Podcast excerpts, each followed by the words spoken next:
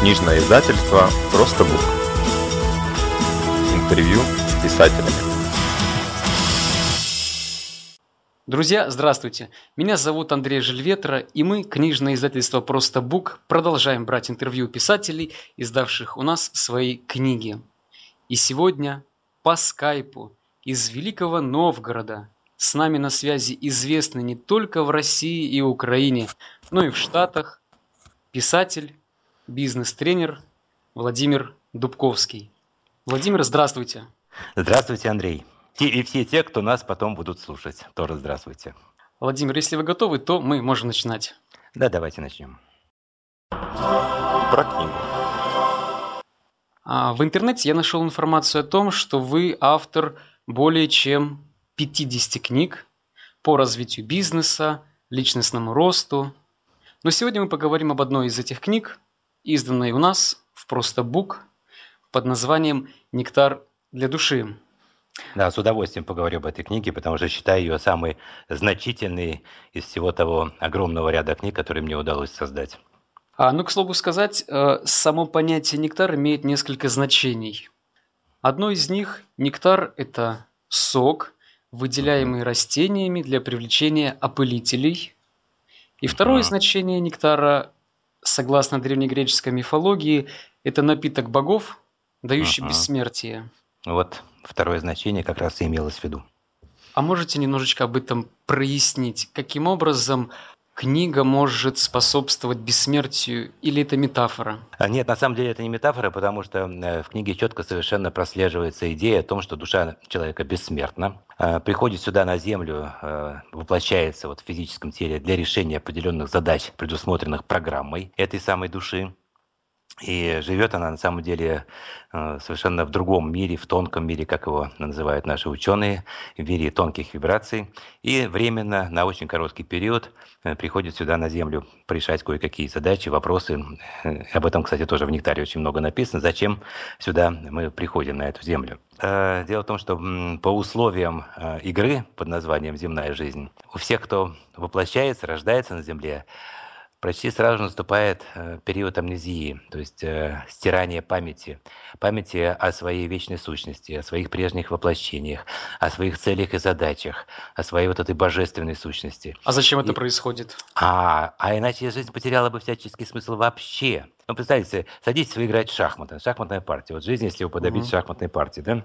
Играете, и вам заранее известны э, все ходы э, вашего э, соперника. Вам известно, какие вам нужно ходы сделать. Вы просто сидите механически, без эмоций, без души, без напряжения мозгов. Просто передвигаете вот эти вот фигурки согласно заранее разработанному плану и с заранее известным результатом какой бы смысл был тогда, вот в чем заключалось бы развитие, а это главная задача каждого человека, если бы все заранее было известно, не было бы коридора воли, не было бы права э, совершать ошибки, не было бы возможности их исправлять, переосмысливать. То есть э, жизнь потеряла бы всяческий смысл, если бы не было вот этой амнезии. Так что все очень грамотно продумано. Но ведь жизнь, она же не повторяется по накатанной. Как минимум, э, мы приходим в новые декорации. Абсолютно да. Новые декорации, э, новые партнеры, хотя, может быть, это и старые партнеры, но в новом обличии, опять-таки в новых костюмах, с новыми ролями. Э, совершенно верно, да. Поэтому каждый раз все это по-новому. И вот для того, чтобы, скажем, сконцентрироваться вот на этих новых вопросах и задачах, память отрезается. Но представьте себе, вот вы э, живете и знаете, какие у вас в прошлом были жизни, в каких веках, в каких странах, в каких э, ролях вы были. Вот держать это все в голове одновременно, но я считаю, это просто любой человек сразу сойдет с ума. Это очень правильное такое решение, что вот эта чаша забвения, которую выпивают все души перед тем, как погрузиться в земную жизнь, она позволяет начинать как бы с белого листа каждую жизнь, но в подсознании человека, в душе его, подсознании глубоко-глубоко, вся эта память имеется. А правильно ли я понимаю, что тот опыт, накопленный душой из прошлых жизней, логически продолжается в новой жизни, и он эволюционирует. Ну, Абсолютно. то есть, если я был а, в прошлом бандитом, в этой жизни я вряд ли буду да. матью Терезой. Вы знаете, может быть, Может быть, потому что на самом деле, вот вы правильно сказали, что с одной стороны мы начинаем физическую жизнь э, с чистого листа, а с другой стороны, это действительно продолжение всех предыдущих наших воплощений, и как одна линия, одна цепочка.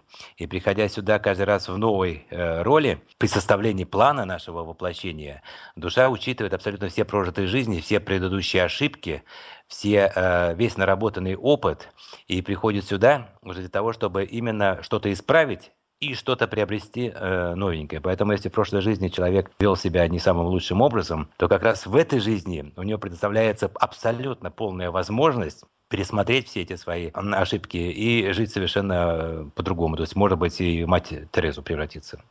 Угу. А как вы думаете, кем вы могли быть в прошлых жизнях? А, а я не думаю, я знаю.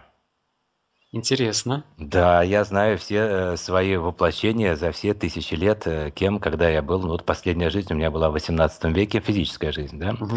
Вот, я жил э, в Швейцарии и был католическим священником в ранге епископа. Вот, и был там представителем Папы Римского. То есть она была связана с религиозностью? Да, да, да. Ну, естественно, католический епископ – это, естественно, религия, это христианство. А в этой жизни вы, вы еще ведь и бизнес-тренер, то есть в этой жизни вы да. неплохо зарабатываете. Да, даже не то, что неплохо, а очень даже хорошо. Угу. Но вы знаете, вот одна из тем э, в нашей академии, очень востребована, кстати, вот нашими учениками во всех компаниях, с которыми мы сотрудничаем, это о совмещении материального и духовного. Потому что вот здесь люди очень многие путаются, думают, что в погоне, так сказать, за деньгами э, можно утратить духовность. Вот этот страх утратить свои какие-то человеческие духовные качества является мощнейшим препятствием для достижения успеха в бизнесе. Потому что люди думают, что это вот если они достигнут успех, то это только нечестным путем большие деньги достигаются, что это вот надо вот волчьи законы какие-то применять в жизни. А душа протестует. И вот это настолько тормозит лю- людям э, достижение успеха, что они, естественно, на подсознательном уровне предпринимают реальные все э, действия, чтобы этого успеха избежать.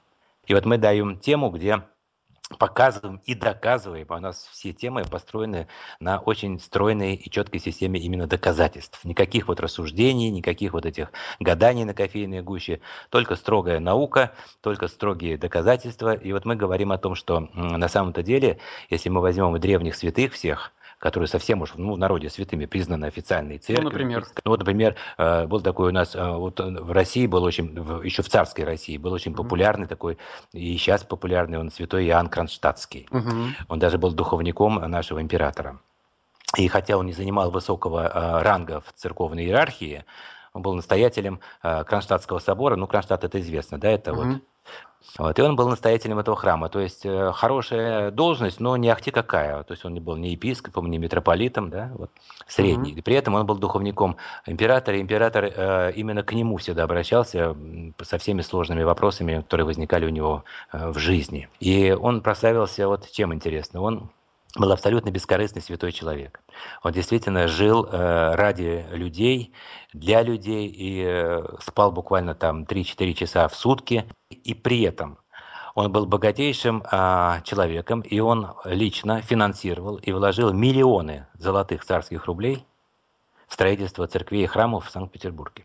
И откуда же брались эти деньги? Понимаете, вот э, оказывается, вот огромные вот эти миллионы, миллионы золотых царских рублей, это как вот сегодня миллиарды долларов примерно. Угу. Да? То есть он был миллиардером, не просто богатым, а сверхбогатым человеком. Оказывается, поскольку он э, не э, жил э, ради денег и не ставил эти деньги в главу угла своей жизни, а использовал и видел их в них только средства для реализации своих благородных задач, угу то э, высшие силы всегда приходят навстречу и дают этому человеку столько денег, сколько ему надо. Вот бывало так, что он ложился спать, у него не было ни копейки денег, абсолютно пустой. Потому что он перед тем, как лечь спать, он выходил на паперть собора и раздавал э, нищим э, последние все деньги. Там всегда каждый вечер выстраивалась большая толпа людей, и он всем раздавал деньги. И бывало так, что с пустым кошельком ложился спать. А утром приходили подрядчики, приезжали из Петербурга и с огромными счетами, там сотни тысяч, там сотни тысяч надо было рублей вкладывать, значит, оплачивать строительные эти работы. И получалось так, что как бы совершенно случайно в тот же день, э, неизвестно откуда к нему появлялись крупнейшие э, меценаты, очень богатые люди и жертвовали деньги на святое дело, жертвовали. И жертвовали как раз ровно столько, чтобы ему хватило э, оплачивать все вот эти счета. Ну вот хотя бы из современных э, людей, широко известных всем, кто имеет хоть малейшее отношение к интернету, это семья mm-hmm. Билла, Билла Гейтса. Он сейчас основал благотворительный фонд, куда э, вложил э, львиную долю всего своего состояния, и сейчас он озабочен э, поставками продуктов питания в самые беднейшие страны Африки, например. Он там строит школы, он там открывает какие-то вот э, такие магазины с дешевым очень питанием или бесплатным питанием, больницы открывает. То Насколько я знаю, он еще экологией занимается. Совершенно mm-hmm. верно, да, совершенно верно. Вот, пожалуйста, вот вам один из самых богатых людей э, планеты э, нашего времени богатство и духовность абсолютно совместимы. Можно быть очень богатым и при этом духовным, культурным, высокоразвитым человеком. То есть одно другому совершенно не мешает. Понял. А, то есть историю Серафима Саровского, который жил отшельником и ел воду с хлебом, вы не приводите в качестве доказательного примера? А это совершенно из другой оперы, как говорится. Uh-huh. Да. При, пример это тоже очень хороший пример, но совершенно из другого плана. А людей, как раз вот, которых мы обучаем, наша Академия бизнеса. Uh-huh. То есть мы людям, э, людей учим, э, как достигать успеха, в том числе и материального. Его людей убеждают примеры из личной жизни uh-huh. преподавателя, когда он не ссылается на какие-то там заокеанские примеры, там, да, ссылаясь на себя, я обычно говорю, что я люблю философию, я люблю э, высокие вот э, так, мысли держать в голове, потом их из, изливать на бумагу. Но я предпочитаю это делать не в какой-то там э, избушке на курьих ножках, там без э, удобств, да, а у меня очень, очень хороший дом вот в этом Великом Новгороде. У нас прекрасный э, дом, э, и там вот есть все, что нужно для жизни цивилизованного человека. Я совершенно не стесняюсь того, что живу в прекрасном доме. У нас тут всего три uh-huh. человека, а у нас четыре этажа, например, да. Вот, и меня это нисколько не смущает. Я говорю, наоборот, этот человек должен, я считаю, жить достойно. Без излишеств. Излишеств у нас никаких нет. Абсолютно нет, потому что чего у нас э, комнат столько? А потому что приезжают гости часто, и у нас этих гостей, вот мы не говорим, что вот езжайте в гостиницу, там снимайте номер, мы говорим, пожалуйста, у нас есть возможность прямо тут же у нас и оставайтесь ночевать, потом, чтобы вечером там или ночью посидеть у камина, в беседах провести время.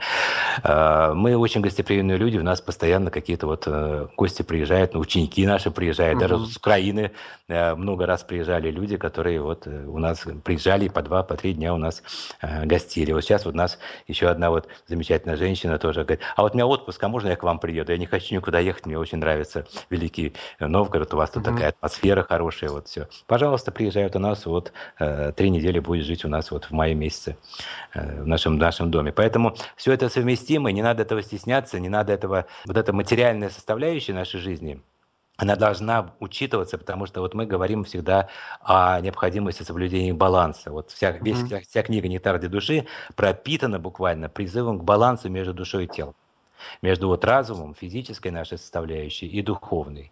Абсолютно. То есть это абсолютно неправы те, кто вот ударяется в духовность и говорят, что нет, вот надо вот только мыслить о высоком, а все богатство это грязь.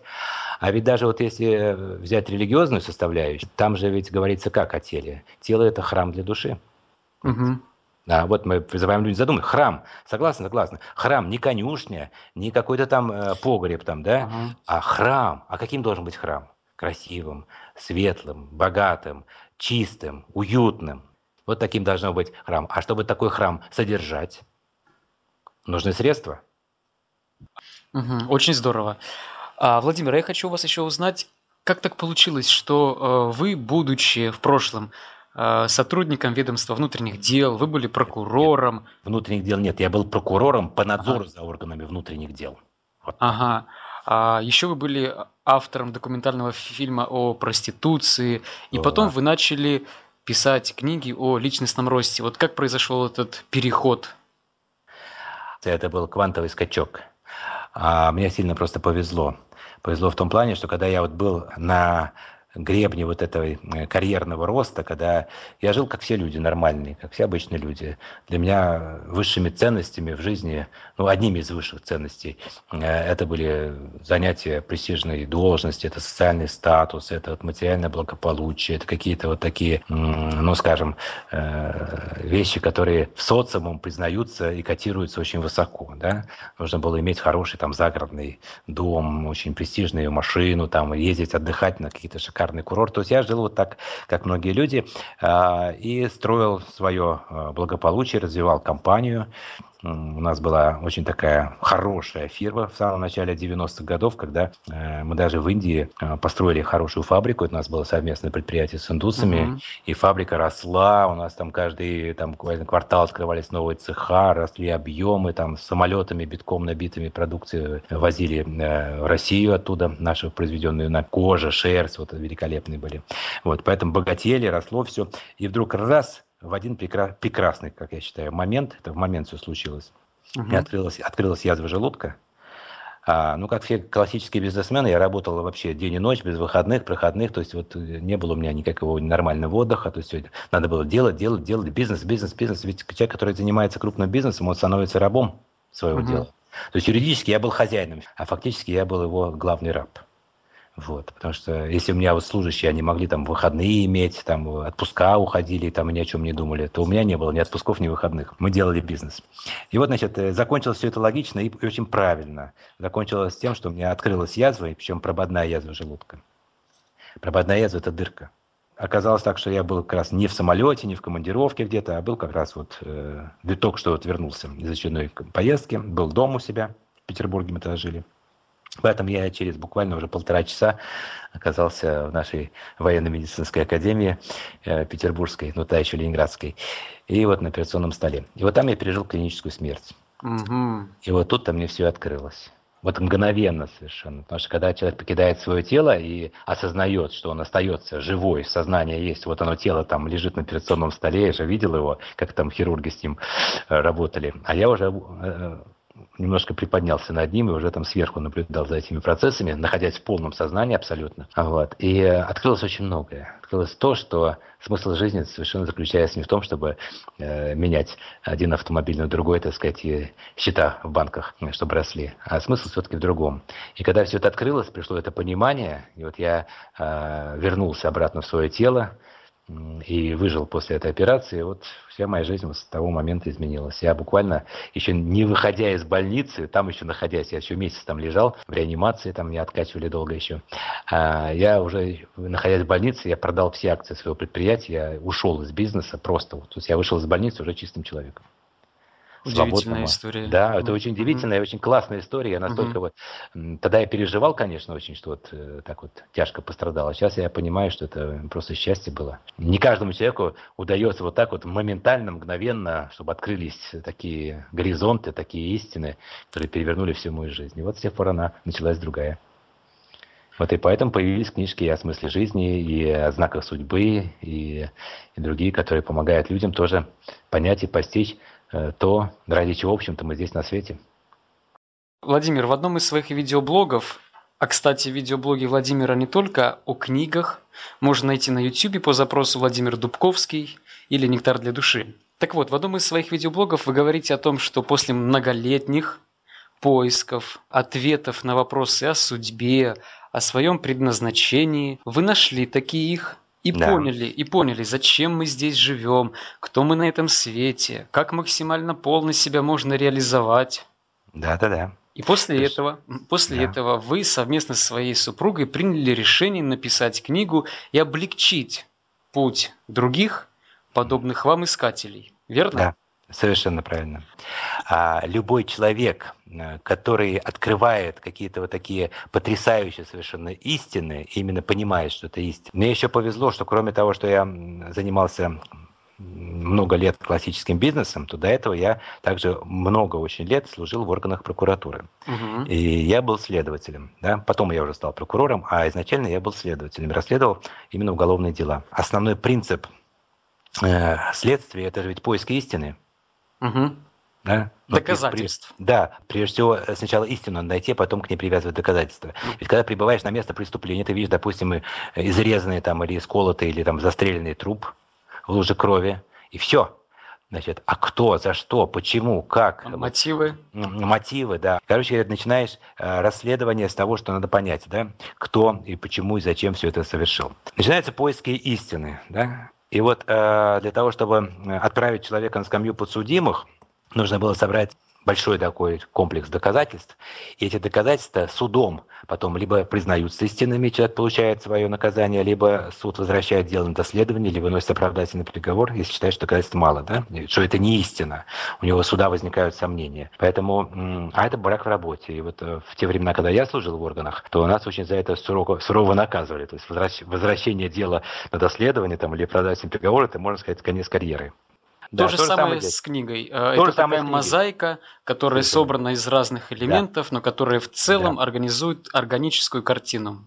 Совершенно верно. Угу. И э, никакая фраза тут не могла бы появиться в этой книге, если бы не было подкреплений угу. а, из десятков и десятков именно независимых и совершенно разнообразных источников. То есть мы берем, с одной стороны, раз какой древний Евангелие нашли, да, вот и, там свитки Мертвого моря. С другой стороны, мы нашли опыты квантовых физиков, которые э, недавно были сделаны. С третьей стороны, раз астральный путешественник, там Роберт Монро, который там лично общался там в, в тонком мире с сущностями, то же самое говорит говорит, да. Вот Эдгар Кейси в состоянии транса в Америке, там, спящий uh-huh. пророк, тоже говорит то же самое. И когда вот все вот эти контакты э, совмещаются и высвечивают абсолютно одинаковую картинку, мы говорим, вот это истина и начинаем ее сюда уже записывать э, вот в эту книгу. То есть эта книга это вот именно такая, правильно, мозаика, да, где очень много таких вот камешков, но каждый камешек э, был положен на свое место только после того, как он прошел такую вот экспертизу, перепроверку и тройную, и десятикратную перепроверку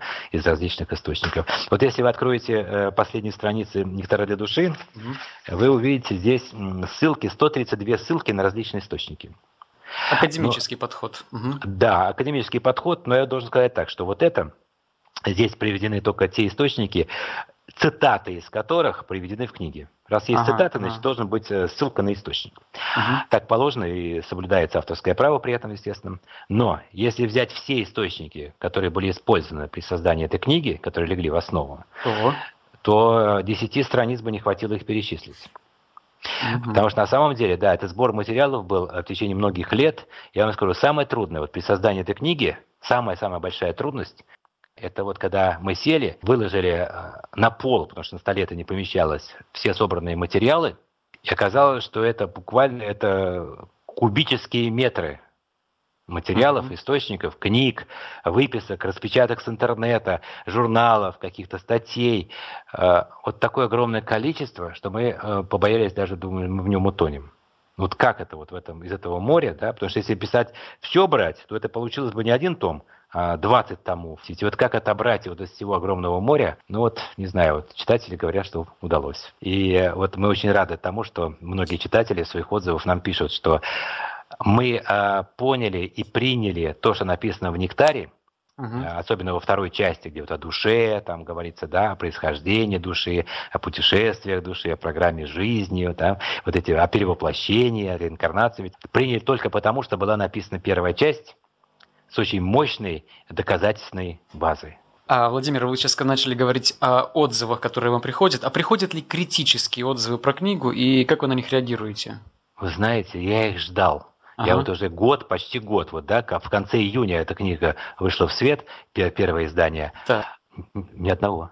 Ни одного. Ни одного, вообще угу. ни одного. Это поразительный совершенно факт, но это факт, да, ни одного отзыва. Может быть, просто люди, которые критически отнеслись к этой книге, мне об этом не сообщили. А те, кто сообщили, вот их у меня огромная пачка, вот целая, так сказать, сборник этих отзывов. Кстати, я их разместил на странице Нектара, они есть угу.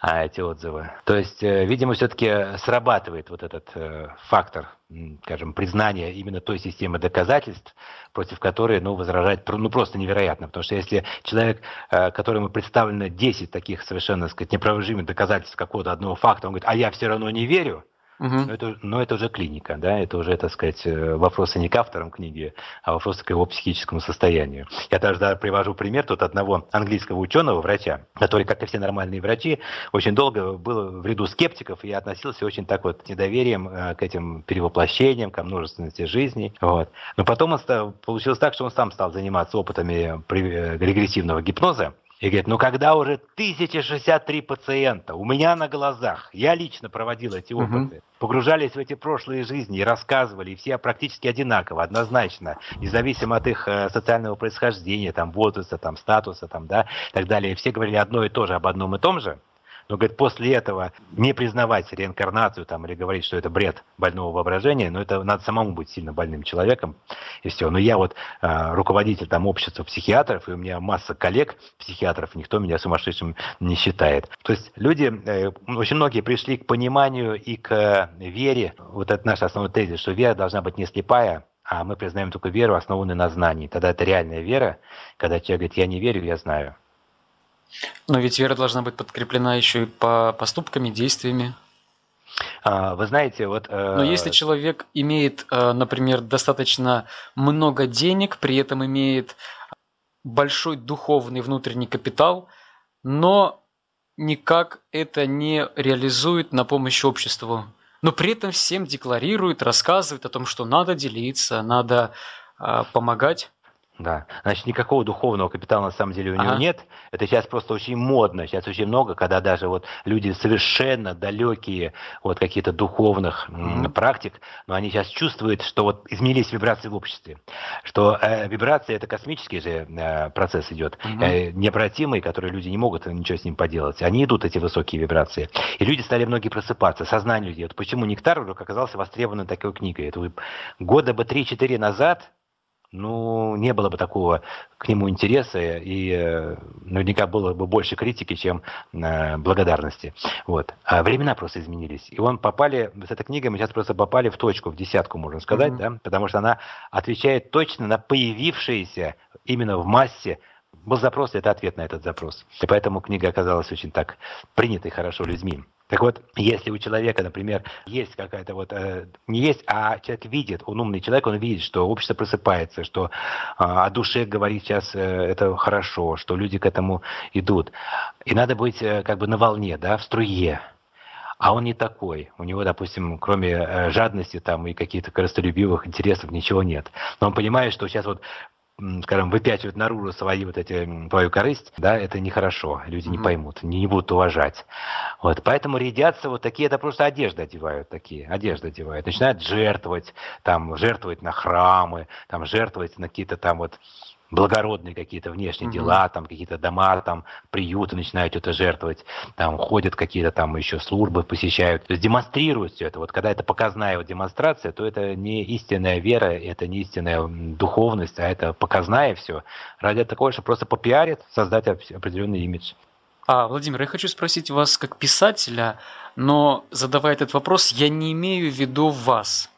А скажите, пожалуйста, как вы думаете, должен ли писатель быть богатым? Я не про вас, а вообще про писателей. Как вы думаете? А, вы знаете, я думаю так, зависит от того, а, на чем сконцентрирован этот писатель о чем он пишет.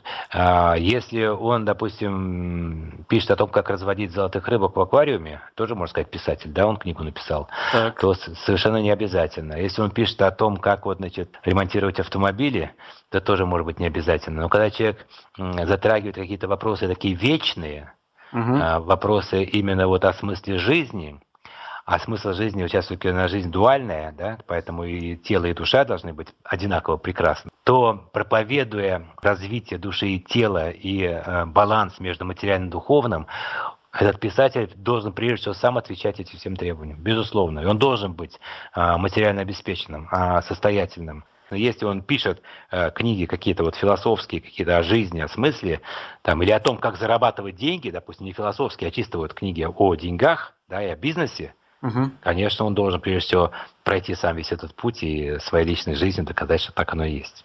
Иначе он не имеет просто морального права брать руки перо прокомментирую в завершении к этому вопросу, что когда вы сказали о том, что человек, который, например, пишет про рыбок, не обязан быть богатым, я знаю точно одного человека, который улыбнется, слушая это. Это владелец нашего издательства «Просто Бук» Любомир Гайдамака, который написал книгу о том, как разводить рыб, который занимается разведением рыб, у него пруды, и он очень хорошо на этом зарабатывает. А, ну это, ну это уже другое дело. Я имею в виду, когда, допустим, маленький аквариум, там три, три с половиной рыбки плавают, вот, ему совершенно не обязательно, сказать, да, проявлять там какие-то вот, э, вот эти свойства и качества. А, я понял. Это, это, это рыбки, рыбки, рыбки рознь, понимаете, вот. А, Владимир, как думаете, вот прицельно, э, кому может понравиться ваша книга? Кто ее любит? Какие это люди? Кто они? А вот вы знаете, вот это поразительно, и для меня было самое, наверное, интересное, вот когда книга вышла в свет, кто же все-таки ее будет читать. Угу. Так, что это окажутся за люди. Ну, прежде всего, так если говорить в общем, то эта книга э, понравится, может, всем, кто хочет познать себя, найти свое предназначение в этом мире, да, кто хочет прожить жизнь со смыслом, со смыслом, вот для них эта книга понравится. И вот было очень приятно, даже вот я бы сказал, э, удивительно приятно, хотя я уже давно ничего не удивляюсь, все-таки надо такие моменты, когда вот такое приятное удивление. А, поступил отзыв, например, от одной девочки, именно девочки, угу. ребенка, 16 лет, ну, школьница еще, угу. из Казахстана, туда книжка а, попала. И вот эта девочка, 16-летняя, а, из а, Усть-Каменогорска, такой там есть город, вот, она написала такой отзыв с таким пониманием, с таким вот проникновением в суть этой книги, что действительно это вызвало удивление. Ну, 16-летний ребенок все-таки еще, ну, школьница, да, это 9 или 10 класс. Все поняла. А, и самый старший читатель у нас, это мужчина, ему 92 года. И тоже написал с восторгом, угу. как вот он все тоже разобрался и понял. И когда вот такой диапазон, да, и молоденькая девчонка, девочка еще, да, и угу. такой уже умудренный, так сказать, уже старец 92-летний, и оказалось, что все им ясно и понятно, Потому что вот мы очень беспокоились, что как бы вот не перегрузить книгу вот такими научными всякими вот фактами, тем более мы квантовую физику сюда вставили, mm-hmm. очень много научных опытов вставили, Думаю, как вот не перегрузить, уже люди испугаются, не поймут. Оказывается, нет, она оказалась доступна буквально всем категориям читателей. Ну вот по статистике средний возраст 35-45 лет все-таки. Это вот средний возраст наших читателей. А 73% это женщины. Угу. Вот, вот так вот. Вот почему-то получается так, что женщины больше тянутся вот к, к этого рода знаем. Но женщины, они более правополушарные, чем мужчины, да? У них вот интуиция, вот у них эмоции, угу. вот это, у них больше гораздо развиты, поэтому эти вопросы для них э, гораздо ближе и понятнее, чем для мужчин с их строго логическим э, понятийным аппаратом, и вот мужчины, они больше материалисты, им надо все увидеть руками, пощупать, потрогать. Да, вот таких других доказательств не бывает, считают они. Поэтому они с трудом принимают, конечно, нектар, но даже вот такие материалисты, и то вот, просто вот они не могут устоять перед той мощной доказательственной базой, которая изложена в нектаре, и тоже у них мозги меняются, меняется мировоззрение, люди об этом пишут. Я даже вот на Фейсбуке поставил ролик одного, прям дозвал так э, рассуждение материалиста угу. о, о нектаре. Это человек, который э, в страховой компании работает, страховщик профессиональный. И он настолько вот в материализме был, жил и погружен, что он даже не хотел брать нектар в руки долго. Вот его жена, она его сразу приняла, нектар, она сразу, сказать, его полюбила, она стала его пропагандировать, продвигать среди своих знакомых. А вот ее муж, ну никак, он даже вот несколько месяцев э, не хотел его читать. Говорил, не надо, это, это мистика всякая, это не мое, это не надо. Но когда он прочитал, он потом лично мне рассказывал, говорит, сначала прочитал таким вот внутренним глубочайшим сопротивлением. Но это сопротивление было опять логическое, то есть весь его жизненный опыт, вся его система взглядов и представлений, она просто кричала против этого, того, что там написано. А с другой стороны, та же самая логика подсказывала, ну ты смотри, вот тебе цитата, вот говорит президент Российской Академии Наук. Угу. Вот, говорит, лауреат Нобелевской премии по физике. Вот, говорит там Альберт Эйнштейн. Как, ну что, они все угу, дураки угу. или идиоты вместе взятые, так сказать, угу. да? Вот такой научный мир. Вот э, начиная там со средних веков, ученые величайшие приведены, да, а, кончая его самыми современными нашими учеными, крупнейшими. Вот директор Института физики вакуума говорит об этом. Как можно против этого возражать? И вот, вот это материалистическое э, ложное представление мировоззрения, оно рассыпается просто вот по кускам в прах, и люди меняются на глазах. Это самая большая радость и счастье вот для авторов книги. Чаще вспоминаю про царевну лягушку. Вот она такая страшная, жаба была такая лягушка, да, угу. некрасивая, такая страшная. Вот. А внутри-то кто была? Царевна прекрасная. Вот эта прекрасная царевна или красивая бабочка живет внутри каждого каждого внешне очень неприятного человека. Просто вот мы, как эти луковицы еще, нас сверху окружает много-много-много-много слоев вот этих ложных взглядов, представлений всяких вот, э, которые мешают нам увидеть сами внутри себя вот свое вот великое, великую свою сущность. Владимир, вы фантастически мотивируете. Я еще не читал вашу книгу, но уже очень сильное желание есть. Это, это, уже, это уже хорошо. Значит, еще один читатель у нас появится, и это Да. будет классно хорошо. Потому что мы, честно говоря, вот эту книгу не рассматриваем как книгу для э, широких масс. Конечно, Ага. было бы хорошо, чтобы там ее миллионы э, прочитали. Но, с другой стороны, мы понимаем, что это действительно такая точечная, штучная работа, когда мы радуемся, просто вот невероятно радуемся, когда приходит какой-то один отзыв, мы видим, еще одна душа проснулась. Спасибо, Владимир. Я предлагаю нам сейчас переходить к уже следующему этапу интервью. Давайте.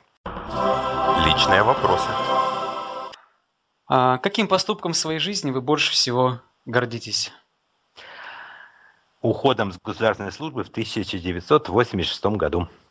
А, Тогда я оставил престижную, достаточно хорошо оплачиваемую работу в прокуратуре, чтобы заняться творчеством с абсолютно туманной перспективой. То есть я ушел практически в никуда.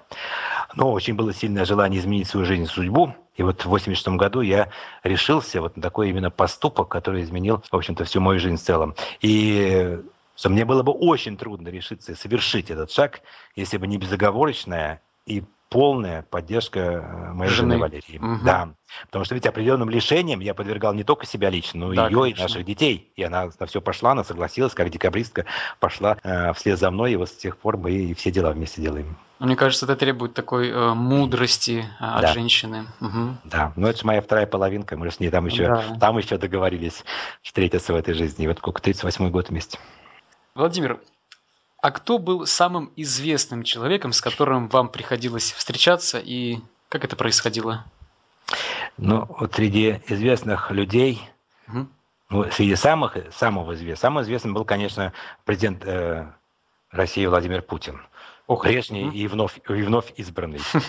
Да, прежний и вновь Да-да-да. избранный. Старый новый президент. Вот. а, Правда, начали мы с ним встречаться еще, когда он не был ни президентом, ни вообще известным человеком, а был простым студентом юридического факультета Ленинградского университета. То есть, а вы э, учились как-то вместе да, вот, параллельно? вот с тех пор, да, вот э, с 70-х годов прошлого Ага. века мы с, мы с ним и встречаемся. Не часто, но вот раз в год обязательно у нас э, каждый год традиционная встреча выпускников нашего курса. И да, вот мы с ним там видимся, общаемся, встречаемся, обсуждаем все. Вот я считаю, вот он все-таки один из самых трех влиятельных людей на планете. Да. Мгм. Вот еще можно взять президента Соединенных Штатов, председателя КНР, и вот президент России считает это три человека, которые, в общем-то, в мире наиболее влиятельные люди. Но это не только я считаю, так считает, в общем-то, вся политическая элита.